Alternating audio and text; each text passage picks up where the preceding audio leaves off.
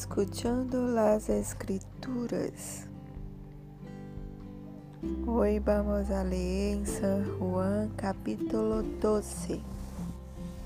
Seis días antes de la Pascua, llegó Jesús a Betania donde vivía Lázaro, a quien Jesús había resucitado.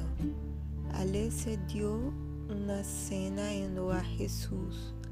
Marta servía y Lázaro era uno de los que estaban en la mesa con él. María tomó entonces como medio litro de nardo puro, que era un perfume muy caro, y lo derramó sobre los pies de Jesús, secándoselos luego con sus cabellos, y la casa se llenó de la fragancia del perfume. Judas Iscariote, que era uno de sus discípulos y que más tarde lo traicionaría, objetó. ¿Por qué no se vendió este perfume que vale muchísimo dinero para dárselo a los pobres? Dijo esto no porque se interesara por los pobres, sino porque era un ladrón y como tenía a su cargo la bolsa del dinero acostumbraba robarse lo que echaba en ella. Déjala en paz, respondió Jesús. Ella ha estado guardando este perfume para el día de mi sepultura. A los pobres siempre los tendrán con ustedes pero a mí no siempre me tendrán. Mientras tanto, muchos de los judíos se enteraron de que Jesús estaba allí y fueron a ver no solo a Jesús, sino también a Lázaro, a quien Jesús había resucitado. Entonces los jefes de los sacerdotes resolvieron matar también a Lázaro, pues por su causa muchos se apartaban de los judíos y creían en Jesús. Al día siguiente muchos de los que habían ido a la fiesta se enteraron de que Jesús se dirigía a Jerusalén. Tomaron ramas de palmas y salieron a recibirlo, gritando voz en cuello. Osana, bendito el que viene en el nombre del Señor, bendito el Rey de Israel. Jesús encontró un burrito y se montó en él como dice la escritura. No temas, oh hija de Sión, mira que aquí viene tu rey montado sobre un burrito. Al principio sus discípulos no entendieron lo que sucedía, solo después que Jesús fue glorificado se dieron cuenta de que se había cumplido en él lo que de él ya estaba escrito. La gente que había estado con Jesús cuando él llamó a Lázaro del sepulcro y lo resucitó de entre los muertos seguían difundiendo la noticia. Muchos que se habían enterado de la señal realizada por Jesús salían a su encuentro. Por eso los fariseos comentaban entre sí, como pueden ver, así no vamos a lograr nada. Miren cómo lo sigue todo el mundo. Entre los que habían subido a adorar en la fiesta, había algunos griegos.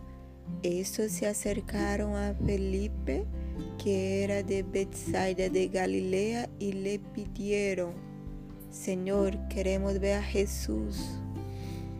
Felipe fue a decírselo a Andrés y ambos fueron a decírselo a Jesús.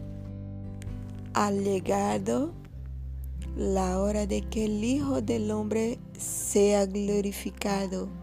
Les contestó Jesús, Ciertamente les aseguro que si el grano de trigo no cae en tierra y muere, se queda solo, pero si muere, produce mucho fruto. El que se apega a su vida la pierde.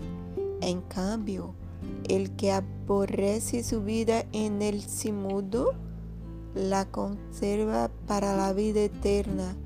Quien quiera servirme,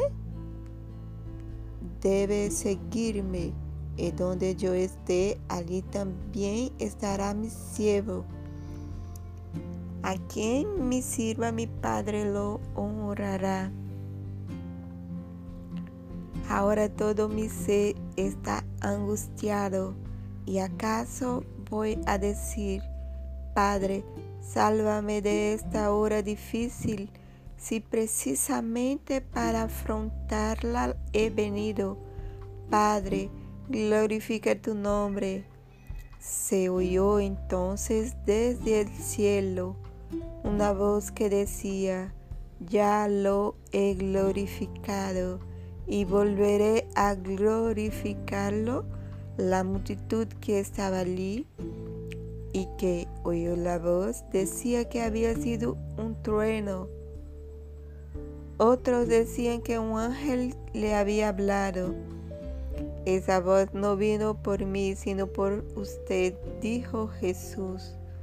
El juicio de este mundo ha llegado ya y el príncipe de este mundo va a ser expulsado. Pero yo, cuando sea levantado de la tierra, atraeré a todos a mí mismo con esto daba Jesús a entender de qué manera iba a morir. De la ley hemos sabido, le respondió la gente, que el Cristo permanecerá para siempre, como pues dices que el Hijo del Hombre tiene que ser levantado. ¿Quién es ese Hijo del Hombre? Usted va a tener la luz solo un poco más de tiempo les dijo Jesús, caminen mientras tengan la luz, antes que los envuelvan las tinieblas. El que camina en las tinieblas no sabe a dónde va. Mientras tengan la luz, crean en ella, para que sean hijos de la luz. Cuando terminó de hablar Jesús, se fue y se escondió de ellos. A pesar de haber hecho Jesús todas esas señales en presencia de ellos, todavía no creían en él. Así se cumplió lo dicho por el profeta Isaías. Señor, ¿quién ha creído a nuestro mensaje? ¿Y a quién se ha revelado el poder del Señor.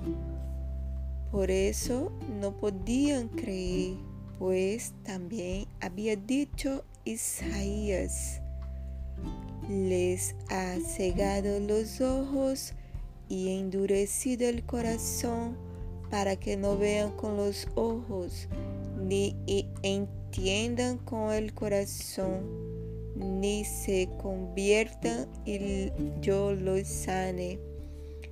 Eso los dijo Isaías porque vio la gloria de Jesús y habló de él.